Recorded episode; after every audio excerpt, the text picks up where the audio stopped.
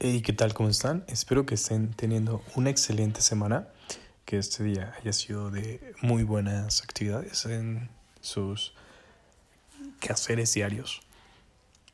Para el día de hoy me gustaría iniciar el episodio de hoy con la siguiente frase. Cuando es obvio que las metas no pueden ser alcanzadas, no ajustes las metas, ajusta los pasos de acción. Confucio. ¿Qué opinan ustedes al respecto? Son de las personas que hacen y luego piensan o piensan y luego hacen. De cierta manera, ambas son completamente válidas, puesto que se lleva a cabo de manera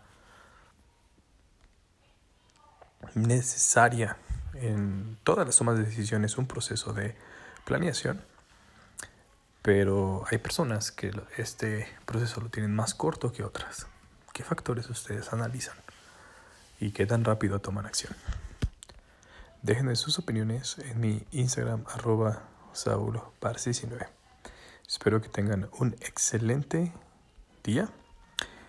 Y sin más, vamos a las principales bajas de la economía Mercado de Valores mexicano, ICHB 2.36% abajo, MF Risco A-1 2.38% abajo y CIMEC 2.42% abajo. En las principales alzas, DINEB 5.71%, Sport S 8.1% y DINEA 9.14%. En el SIC, las principales bajas JWT 18.05%, GLXYN 20.27% abajo y SABAF 29.43% a la baja.